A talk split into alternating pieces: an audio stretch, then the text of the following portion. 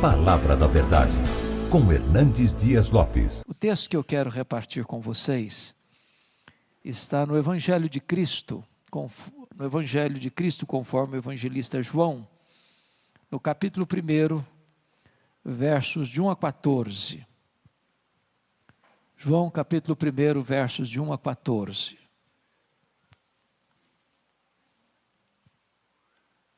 Peço que você abra sua Bíblia nesta passagem e mantenha a sua Bíblia aberta nesta passagem comigo.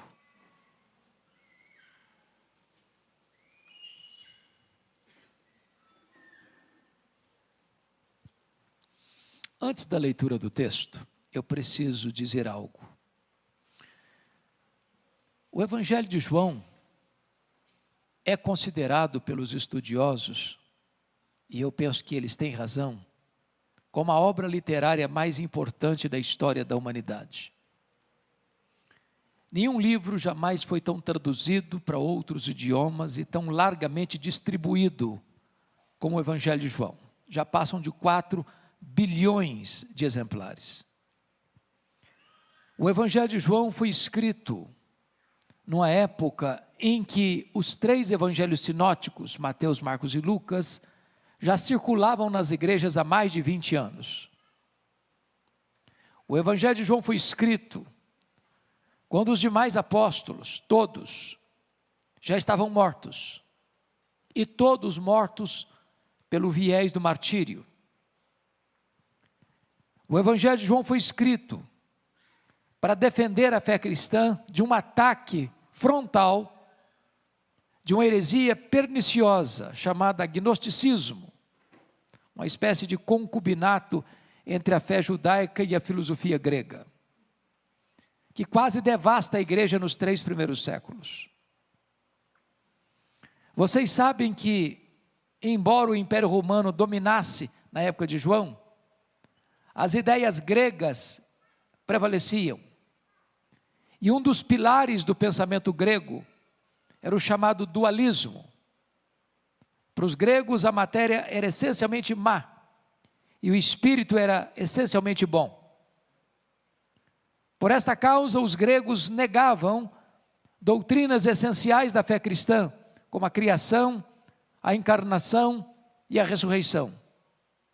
Os gregos não aceitavam a ideia de Jesus ser Deus e homem ao mesmo tempo.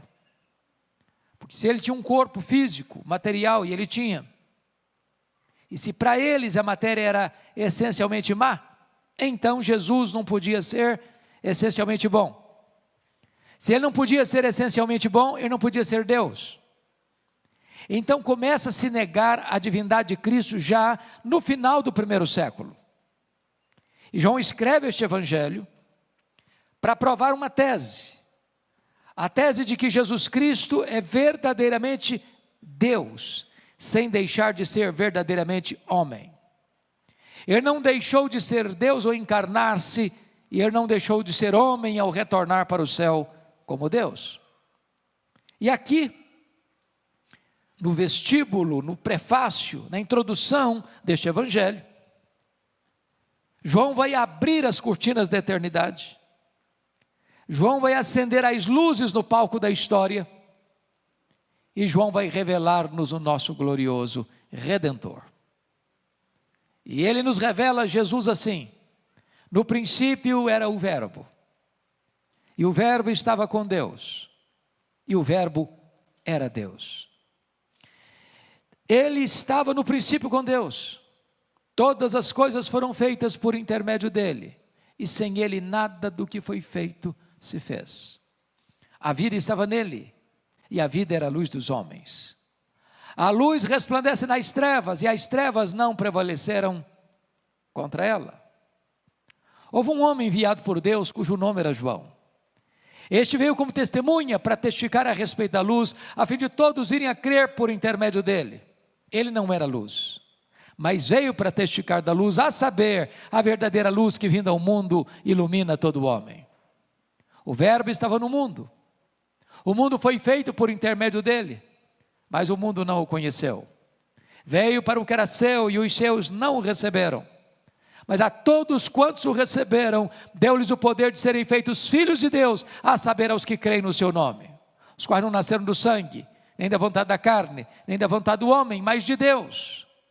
E o Verbo se fez carne e habitou entre nós, cheio de graça e de verdade, e vimos a sua glória, glória como do unigênito do Pai. Amém. Quando João abre as cortinas da eternidade para revelar-nos o nosso glorioso Redentor, ele quase nos tira o fôlego, já de início, porque ele começa assim: no princípio era o Verbo. Vocês que certamente têm uma boa noção da língua portuguesa, percebem aí que o verbo ser não está no pretérito perfeito. Ele não diz que no princípio foi o verbo, mas está no pretérito imperfeito. No princípio era o verbo. E significa que quando tudo teve um princípio, e a Bíblia diz que no princípio criou Deus os céus e a terra, o verbo já existia. Ele presiste ao princípio, ele presiste ao começo, ele presiste à criação. E se ele presiste ao princípio, ele é eterno. E eternidade é um atributo exclusivo de Deus. Em 1978, quando entrei no seminário, eu li um livro difícil de ler, necessário de ser lido. As categorias de Aristóteles. E o pensador grego diz que você só consegue compreender algumas coisas dentro de categorias humanas, de tempo, de espaço, de tamanho. Eu entendo um pouco de tempo, mas não de eternidade. E eu explico. Se você, por exemplo, conseguisse extrair, tirar, subtrair um dia de um milhão de anos, você não tem mais um milhão de anos, certo? Óbvio, claro. Mas eu pergunto: e se você subtrair um milhão de anos da eternidade, quanto lhe resta? A eternidade. E se você diminuir um bilhão de anos da eternidade, quanto sobra? A eternidade. Logo, a eternidade não é tempo. Logo, você e eu não conseguimos entender tão bem o que é eternidade. Sabe por quê? Eternidade é um atributo exclusivo de Deus. E o Verbo é eterno. E o texto diz que o Verbo estava com Deus. Essa expressão na língua original significa que ele estava face a face com Deus. Ora, se Deus é um ser pessoal e Deus é, e se o Verbo estava face a face com ele, logo o Verbo não é um ser impessoal, como pensavam os gregos, mas um ser pessoal, da mesma essência, da mesma substância. Nas palavras do credo niceno, Deus de Deus, luz de luz, coigual, coeterno e consubstancial com o Pai. E João prossegue e diz assim: o Verbo era Deus. Não ser inferior a Deus, como pensara Ário de Alexandria, não ser superior aos anjos, mas um ser da mesma natureza, da mesma essência, tendo os mesmos atributos, realizando as mesmas obras. Então, eu preciso concordar com o grande pensador cristão C.S. Lewis, quando disse o seguinte: com respeito a Jesus, você só tem três opções. Ou ele é um mentiroso, ou ele é um louco, ou ele é Deus. Se ele não é quem ele disse ser, é um mentiroso. Se ele não é quem ele pensou ser, é um louco. Mas se ele é quem ele disse ser, bom, então ele é Deus. Pois foi ele quem disse: Quem me vê a mim, vê o Pai. Eu e o Pai somos um. Então só nos resta fazer o que Tomé fez: prostrarmos-nos aos seus pés e dizer: Senhor meu e Deus meu.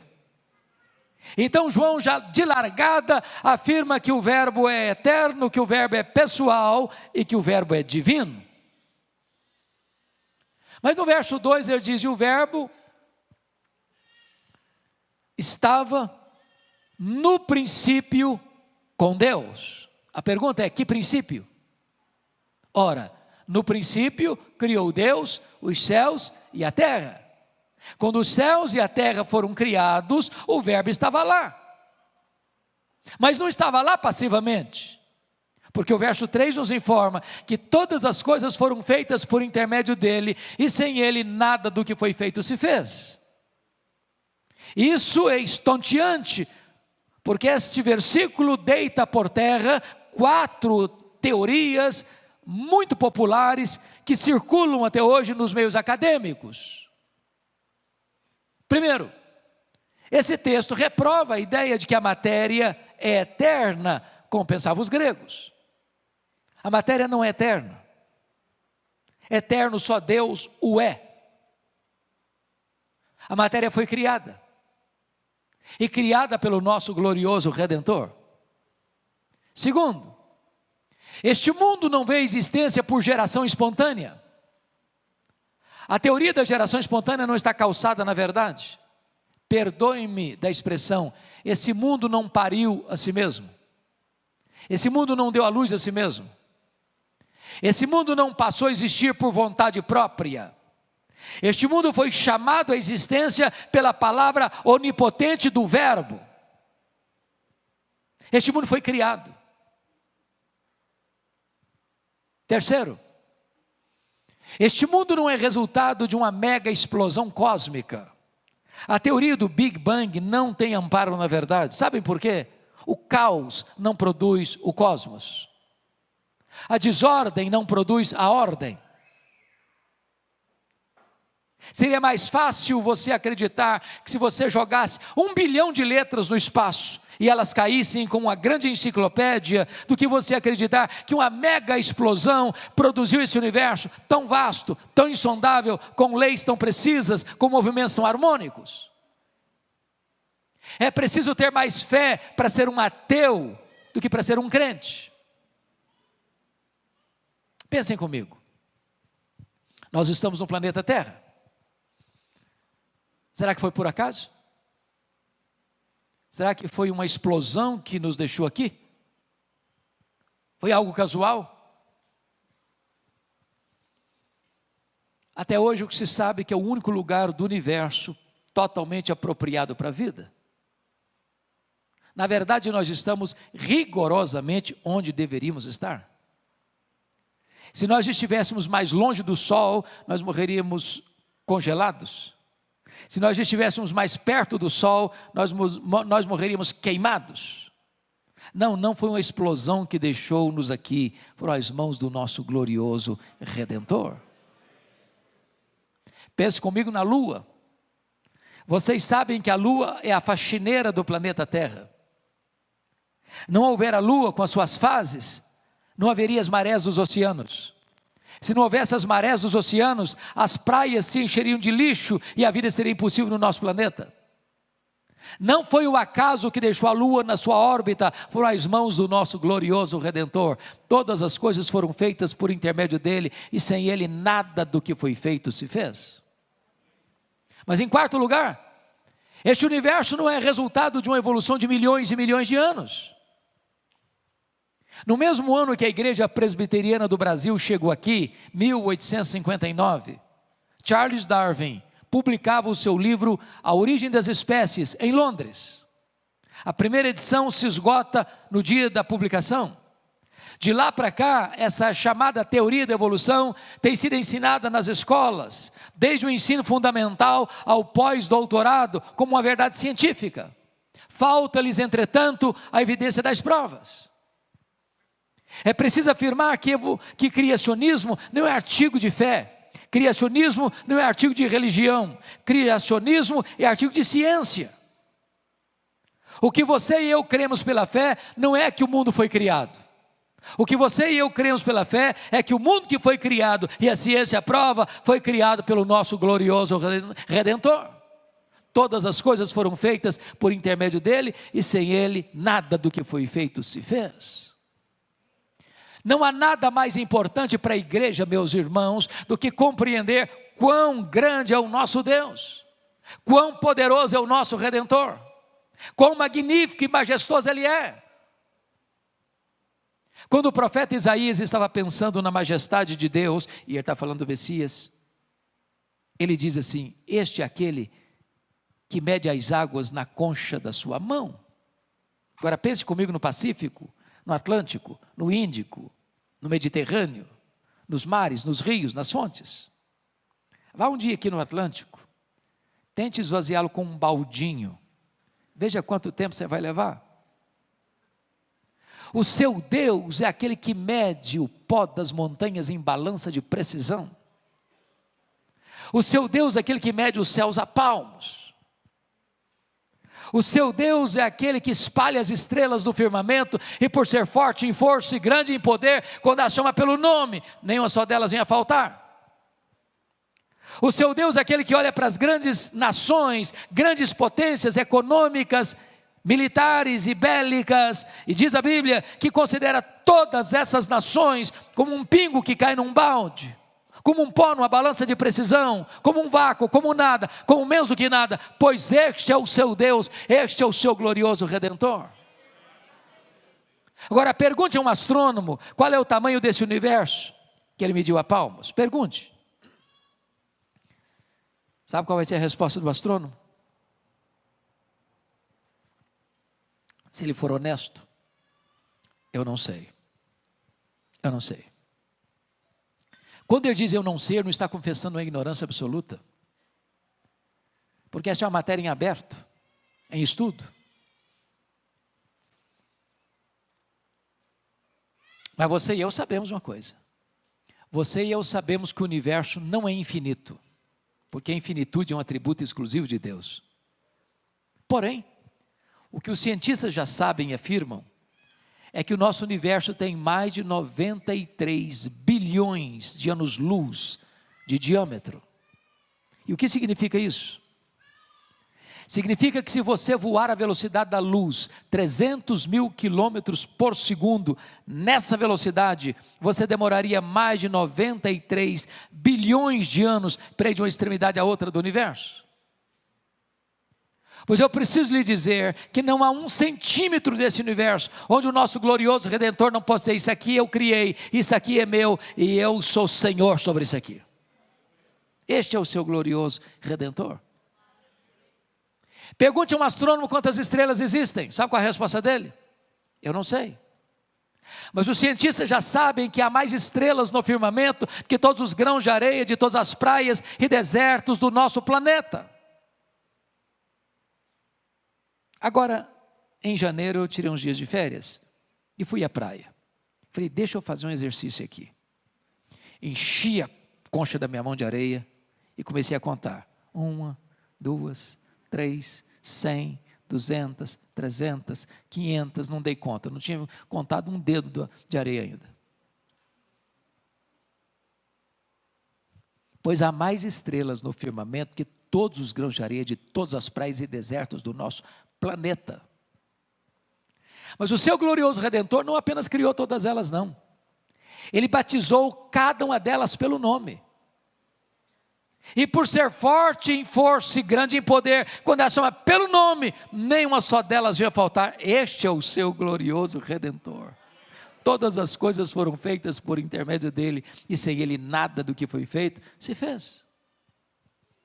Até o século passado nós estávamos pasmos com a grandeza do macro-universo. De lá para cá nós estamos boquiabertos é com a grandeza insondável do micro-universo. Se você for no seu quintal hoje à noite e pegar uma folha, por mais tenra e delgada que ela seja, aquela folha é tão complexa quanto a cidade de Brasília. Se você for na sua geladeira e pegar um ovo e quebrá-lo numa frigideira, aquela gema é mais complexa do que qualquer máquina que o homem jamais criou. Dr. John Wilson, catedrático de Harvard, uma das maiores autoridades em oftalmologia no mundo, diz que você e eu temos mais de 10 milhões de fios duplos encapados em cada um dos nossos olhos, e se não for assim, haveria um curto-circuito e ficaríamos cegos. Dr. Marshall Nirenberg, prêmio Nobel de Biologia, fez uma das mais fantásticas descobertas no século passado. Ele descobriu que você e eu temos mais de 60 trilhões de células vivas no nosso corpo. Descobriu mais. que em cada uma dessas células você tem 1,70m de fita DNA, ou estão gravados e computadorizados todos os seus dados genéticos, a cor dos seus olhos, a cor da sua pele, o seu temperamento. Se você espichar a fita DNA do seu corpo, você terá 102 trilhões de metros de fita DNA, você terá 102 bilhões de quilômetros de fita DNA no seu corpo. Daria para dar diversas voltas no sistema planetário. Mais tarde, o Dr. Lowe vai afirmar que códigos de vida não se originam espontaneamente, não se originam de uma explosão, não se originam de uma evolução de milhões e milhões de anos. Códigos de vida foram plantados em você pelo Deus Todo-Poderoso, Criador dos céus e da terra, e este é o nosso glorioso Redentor. João prossegue para o verso 4 e quais nos tira o fôlego de novo. Porque diz assim: a vida estava nele, e a vida era a luz dos homens. O que significa isso? Significa que tudo que existe, anjos, homens, animais, o universo, enfim, só existe porque recebeu vida dele. Mas ele é autoexistente. Alguém pergunta, mas quem criou Deus? Resposta: ninguém. Ele não foi criado. Ele é o Criador. Alguém pergunta, mas quando ele passou a existir? Resposta: não, ele não passou a existir. Ele é o Pai da eternidade. O simples fato de você e eu estarmos aqui nesta noite é prova que Ele existe. O apóstolo Paulo, na capital intelectual do mundo, em Atenas, disse: Porque nele vivemos, nos movemos e existimos, Ele quem nos dá a vida, a respiração e tudo mais. Se Ele fechar a torneira do oxigênio, você cai e vira pó. Mas João diz que ele é a luz. E a luz resplandece nas trevas. E as trevas não prevaleceram contra ela. Isso é magnífico. Porque não tem, não tem páreo para Jesus. Jesus não é ameaçado. Nem você, nem eu. Jamais vimos e jamais veremos, em qualquer lugar ou em qualquer tempo, a luz ter medo das trevas. Por mais trevosa que seja a treva, quando chega a luz, a treva tem que ir embora. Onde Jesus chega, chega a verdade. Onde Jesus chega, chega a libertação. Onde Jesus chega, chega a cura. Onde Jesus Cristo chega, chega a salvação, chega a libertação. Ele é a luz, e a luz resplandece nas trevas, e as trevas não podem com ela. Eu disse para vocês, e João escreveu este evangelho para provar uma tese. Qual tese? Jesus Cristo é verdadeiramente Deus. Até aqui no verso 5, ele provou essa tese de duas maneiras. Primeiro, ele é Deus porque tem os mesmos atributos de Deus. Ele é eterno, ele é pessoal, ele é divino, ele é autoexistente. Segundo, ele é Deus porque realiza as mesmas obras de Deus. Ele é o Criador, ele é o doador e mantenedor da vida. Bom, se Jesus é isso mesmo, e Ele é, eu preciso lhe dizer algo nesta noite.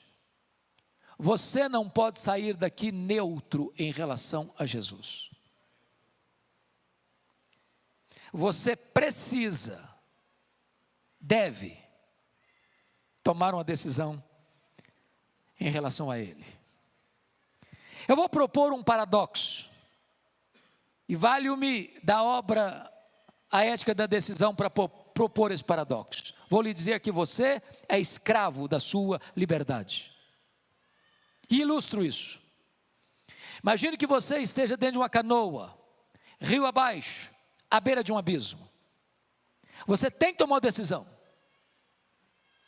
Ou você salta da canoa e nada até a margem, ou você rema e ancora a canoa num lugar seguro, ou você finge que não tem abismo, até ser esmagado pela fúria das águas. Só uma coisa você não pode deixar de fazer é tomar uma decisão.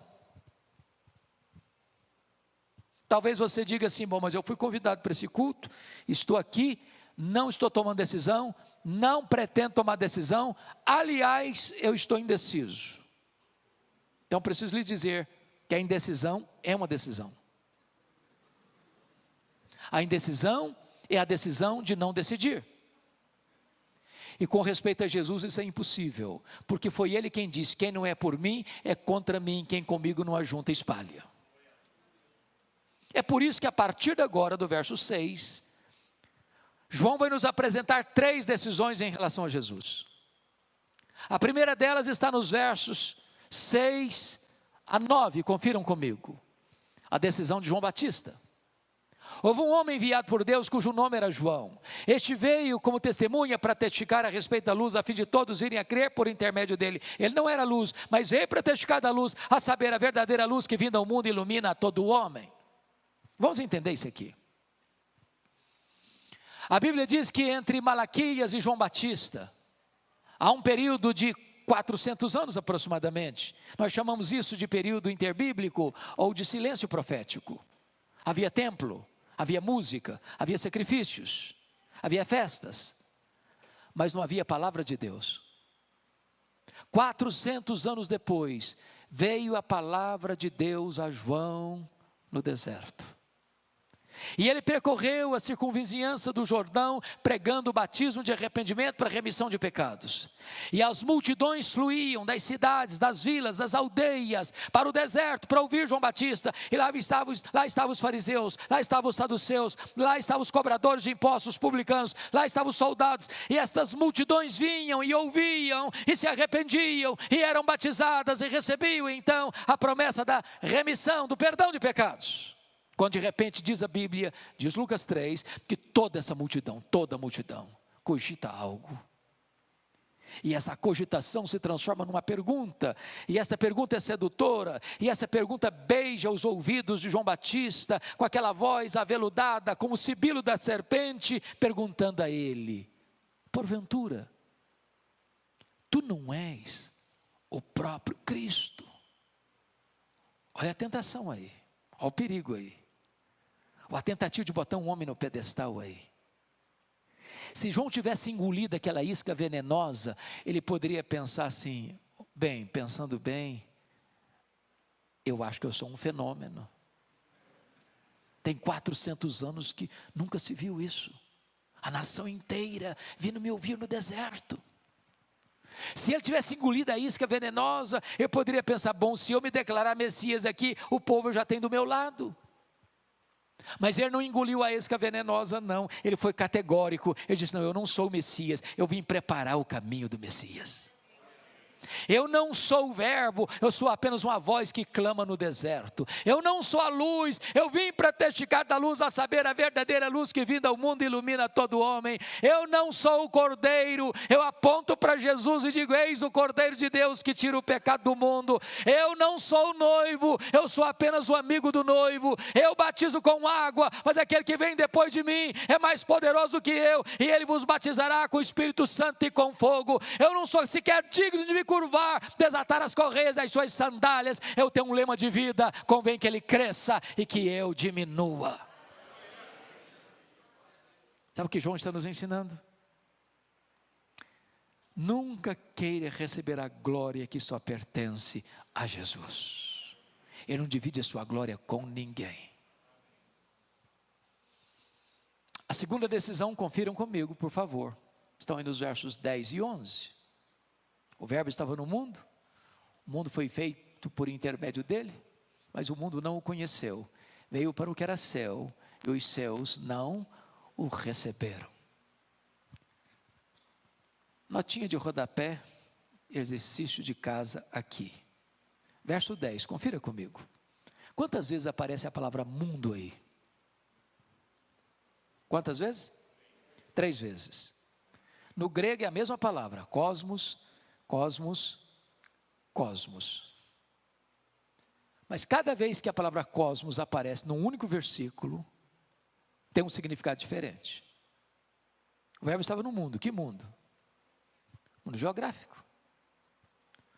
O mundo foi feito por intermédio dele, que mundo? Mundo físico material.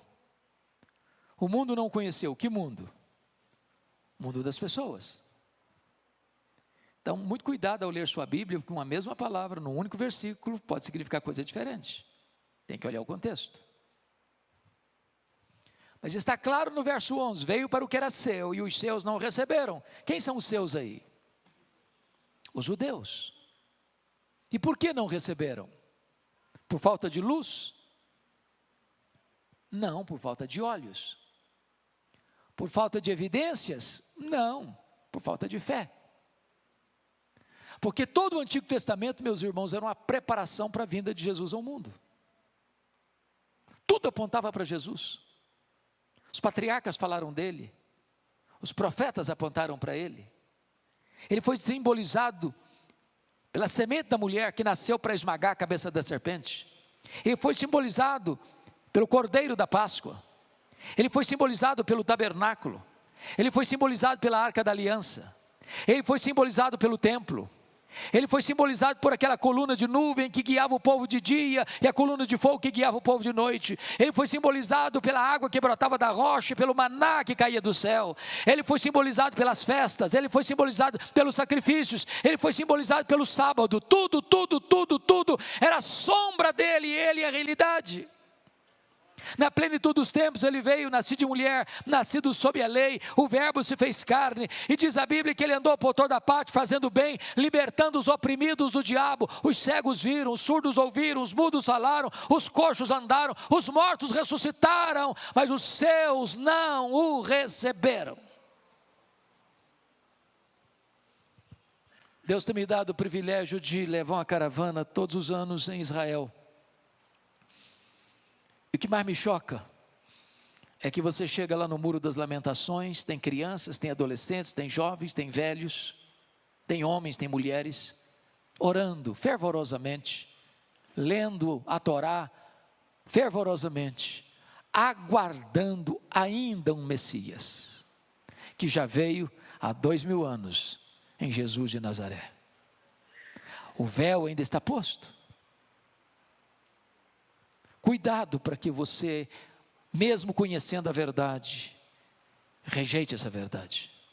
Porque como escaparemos nós se negligenciarmos tão grande salvação? Mas bendito seja Deus.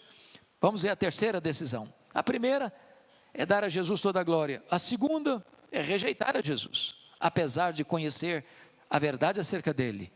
Mas em terceiro lugar, é a aceitação de Jesus. Confira os versos 12 e 13 comigo. Mas a todos quantos o receberam, deu-lhes o poder de serem feitos filhos de Deus, a saber aos que creem no seu nome, os quais não nasceram do sangue, nem da vontade da carne, nem da vontade do homem, mas de Deus. Por favor, notem comigo algo muito importante na leitura da Bíblia, que nós chamamos em português de conjunção adversativa. Mas, porém, entretanto, todavia. Em virtude da rejeição de Israel, está escrito mais a todos quantos o receberam. Deu-lhes o poder de serem feitos filhos de Deus. A pergunta é: todos quantos? Todos quem? E a resposta é: todos judeus, todos gentios, todos homens, todas mulheres, todas crianças, todos adolescentes, todos jovens, todos adultos, todos velhos, todos ricos, todos pobres, todos doutores, todos analfabetos, todos religiosos, todos não religiosos, todos da cidade, todos, os, todos do campo, todos brancos, todos amarelos, todos pardos, todos os negros, não importa de onde você vem, não importa para onde você vai, se você receber a Jesus, você recebe o poder de ser feito filho de Deus. É óbvio, portanto, que nem todos são filhos de Deus. Ser filho de Deus não é coisa natural. Ser filho de Deus é a coisa mais radical e revolucionária que pode acontecer na sua vida. Significa ter um novo coração, uma nova mente, uma nova vida, uma nova família, uma nova pátria, uma nova herança. Significa ser nova criatura. Mas no verso 13, João vai nos explicar com mais detalhe o que significa ser filho de Deus? Porque você não pode sair daqui hoje confuso sobre esse assunto. Então João começa explicando assim: os quais não nasceram do sangue. O que significa isso? Ser filho de Deus não é algo hereditário. Ninguém é filho de Deus porque nasce numa família crente, porque frequenta uma igreja evangélica, porque carrega uma Bíblia, porque faz oração. Ninguém é filho de crente, ninguém é filho de Deus que nasce numa, numa nação chamada cristã. Há um ditado popular no Brasil que diz: filho de peixe, peixinho é. Mas não é verdade que filho de crente, crentinho é. Para ser filho de Deus tem que nascer de novo. Tem que nascer da água e do espírito. Tem que ter um novo coração, uma nova mente, uma nova vida. Uma nova pátria. Alguém pergunta assim: Você é filho de Deus? A pessoa responde: Claro, ué, ué, sou filho do pastor da igreja. A minha mãe até dirige uma reunião de oração na terça-feira à tarde.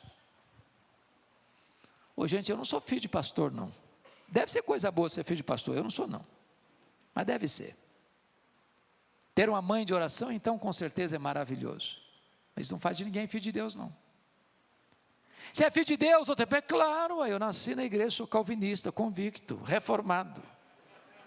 Não, eu sou filho de Deus, sou arminiano, convicto. É, ser calvinista, ser arminiano, pode ser coisa boa para você, mas isso não faz de você filho de Deus, não. Para ser filho de Deus, tem que nascer de novo.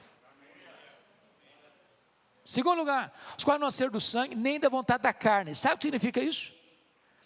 Nenhum de nós pode se autoproclamar filho de Deus.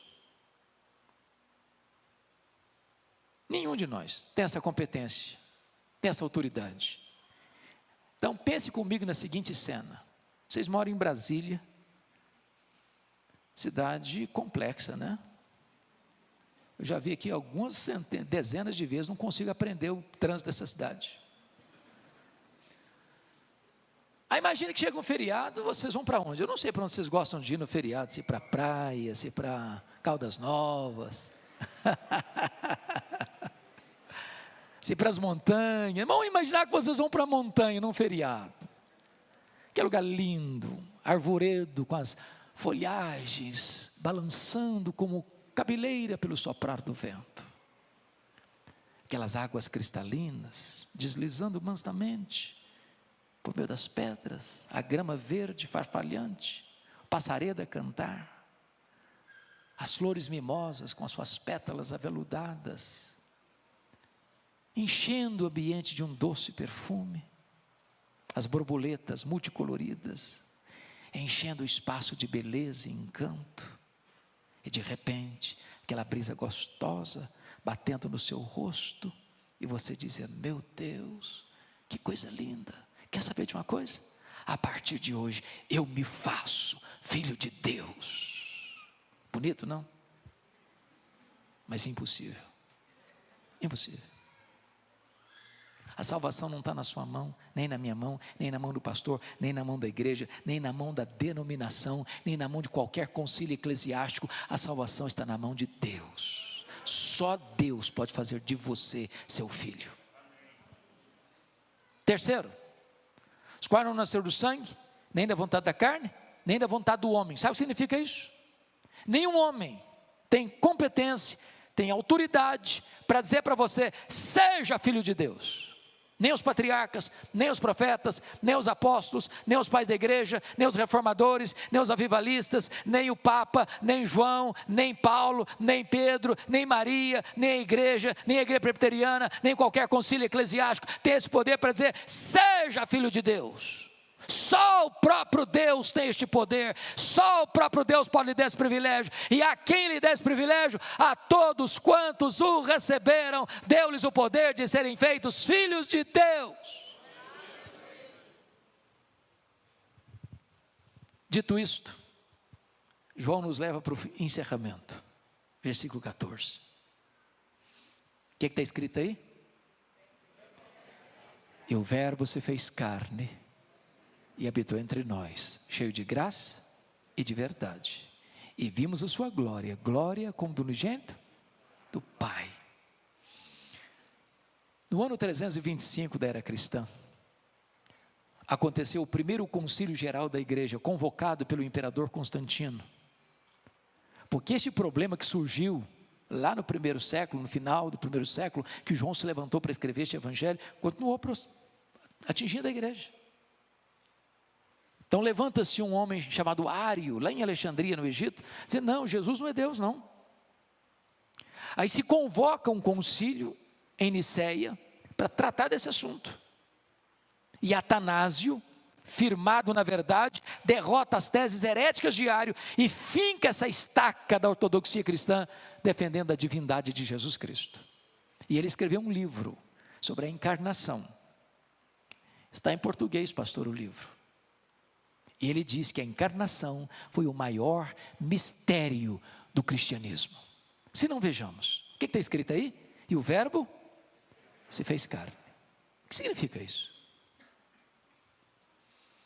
A Bíblia diz que ele, como Deus, é transcendente. Sabe o que significa isso? Nem os céus dos céus pode contê-lo.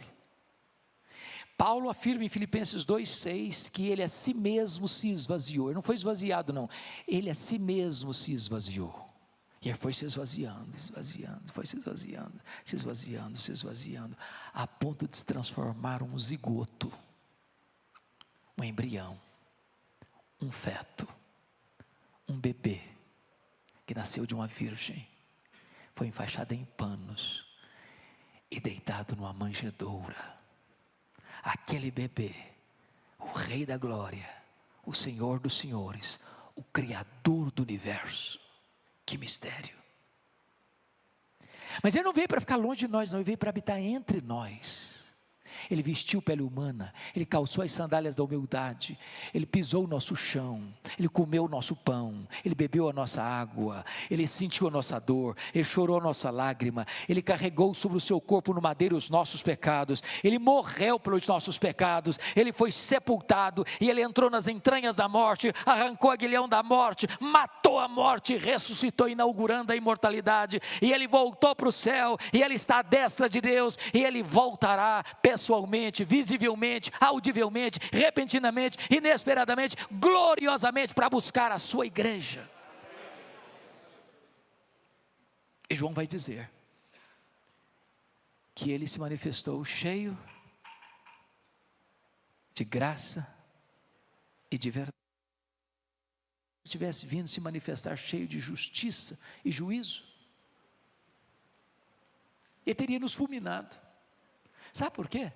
O melhor de nós, o melhor de nós, as nossas justiças, aos olhos dele, não passam de trapos de imundície. Eu fui pensando, pastor Fábio, se o melhor de nós não passa de trapos, e o pior de nós, o que seria? Então baixa um pouquinho a bola, tá? Baixa a bola. mas ele veio cheio de graça. Nos apanhou arruinados, sujos, contaminados, depravados, condenados, mortos nos nossos delitos e pecados, e Ele nos deu vida, Ele nos limpou, Ele nos lavou, Ele nos regenerou, Ele nos transformou, Ele nos restaurou e Ele nos fez membros da família de Deus. E diz a Escritura que vimos a sua glória, glória como do unigênito do Pai. Vocês que são alunos de uma escola bíblica dominical, se não são, deveriam ser, viu? Que já estudaram sobre os atributos de Deus. Se lembram daqueles que nós chamamos os atributos incomunicáveis de Deus?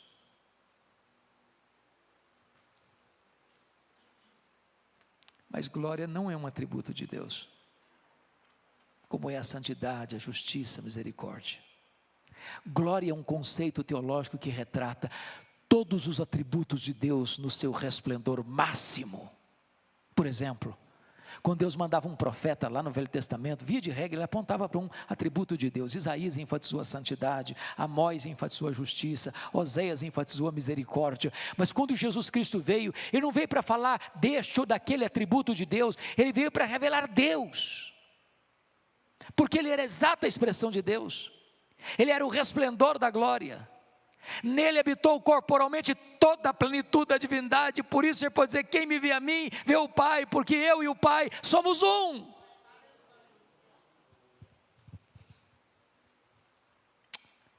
João prova sua tese, com isto dizendo que este Jesus é verdadeiramente Deus que se você crer nele, você tem nele a vida eterna.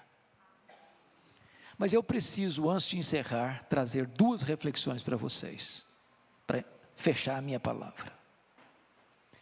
A primeira coisa que me impressiona é que quando você vai para o restante da obra do Evangelho de João, ele segue na mesma toada, provando que Jesus é Deus, também, como provou na introdução, porque ele tem os mesmos atributos de Deus e realiza as mesmas obras de Deus. Por exemplo, João vai selecionar sete sinais, sete milagres que Jesus fez. E lá no finalzinho da obra está escrito assim: se todos fossem registrados numa linguagem hiperbólica, nem todo mundo caberia os livros. Mas ele seleciona sete. Por que sete? Porque sete é o número da perfeição. Dizendo o seguinte: se ele realiza as obras de Deus, então ele é Deus. Primeiro milagre, capítulo 2, ele transforma água em vinho. Segundo milagre, capítulo 4, ele cura o filho do oficial. Terceiro milagre, capítulo 5, ele cura o paralítico de Betesda. Quarto milagre, capítulo 6, ele multiplica pães e peixes. Quinto milagre, capítulo 6, ele anda sobre o mar. Sexto milagre, capítulo 9, ele cura um cego de nascença. Sétimo milagre, capítulo 11, ele ressuscita Lázaro. Se ele faz as obras de Deus, então ele é Deus mas ele é Deus também, porque tem os mesmos atributos. O que, que João vai fazer? Ele vai selecionar sete declarações de Jesus. Lá em João 8,58, Jesus disse assim: Antes que Abraão existisse, eu sou. E eu sou é o grande nome que Deus revelou a Moisés no Sinai. É o Deus Iavé, é o Deus Javé. Se você lê numa versão Javé e na outra Iavé, não fica triste não. É porque no hebraico a letra J e a letra I é a mesma letra. De onde vem a nossa palavra Jeová? Jeová não é propriamente um nome. Jeová é a junção de dois nomes de Deus. Quando você pega as consoantes de Javé com as vogais de Adonai, você forma o nome Jeová. Pois Jesus é o Jeová do Velho Testamento. O que, que João vai fazer? Selecionar sete declarações de Jesus, eu sou. Primeira declaração, João 6,35, eu sou o pão da vida. Segunda declaração, João 8,12, eu sou a luz do mundo. Terceira declaração, João 10,9, eu sou a porta. Quarta declaração, João 10,11, eu sou o bom pastor. Quinta declaração, João 11,25, eu sou a ressurreição e a vida. Sexta declaração, João 14,6, eu sou o caminho e a verdade e a vida. Sétima declaração, João 15,1, eu sou a videira verdadeira se Jesus tem os mesmos atributos de Deus, logo ele é Deus. Então está provada a tese de João. Mas a segunda coisa que eu preciso dizer para vocês, e eu fecho agora, é um mistério para mim. Dessas sete declarações de Jesus, eu sou, uma ele compartilha com a igreja. Por exemplo, João 8, 12 ele diz: Eu sou a luz do mundo. Mas em Mateus 5,14 ele diz para os seus discípulos: Vós sois a luz do mundo. Notem isso. Jesus nunca disse para a igreja assim: Vós sois o pão da vida. Quem se alimentar de vós nunca morrerá. Jesus nunca disse para a igreja assim: Vós sois a porta, quem entrar por vós entrará e sairá e achará pastagem. Eu nunca disse isso para a igreja.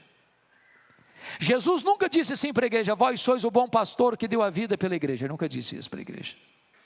Jesus nunca disse assim para a igreja: Vós sois a ressurreição e a vida, quem crer em vós não morrerá eternamente. Ele nunca disse isso para a igreja. Jesus nunca disse assim para a igreja: Vós sois o caminho e a verdade e a vida, e ninguém vem ao Pai senão por vós. Ele nunca disse isso para a igreja. Jesus nunca disse assim para a igreja: Vós sois a videira verdadeira. Ele nunca disse isso para a igreja. Mas Jesus diz: Eu sou a luz do mundo. E Jesus disse: Vós sois a luz do mundo. Como entender este mistério? Para explicar o mistério, me permita duas perguntas. Primeira pergunta: O sol brilha? Sim, o sol brilha. Mas por que, que o sol brilha? É porque o sol tem luz própria. Jesus brilha, porque Ele é o sol da justiça.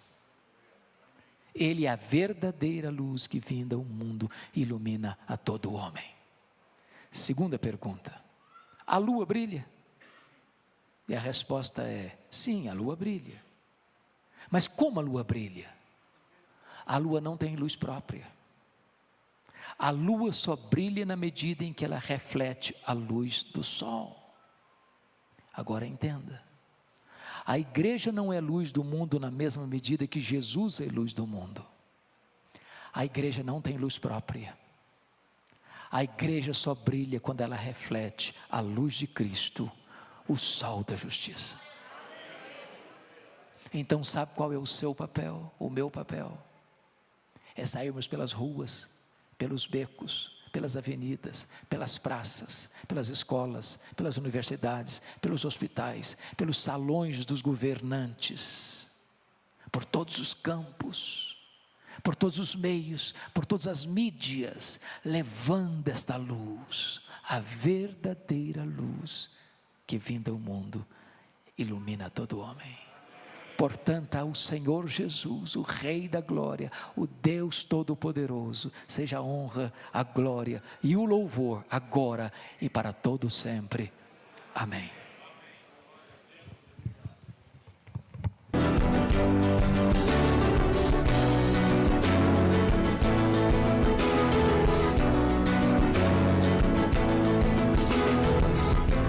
Palavra da Verdade, com Hernandes Dias Lopes.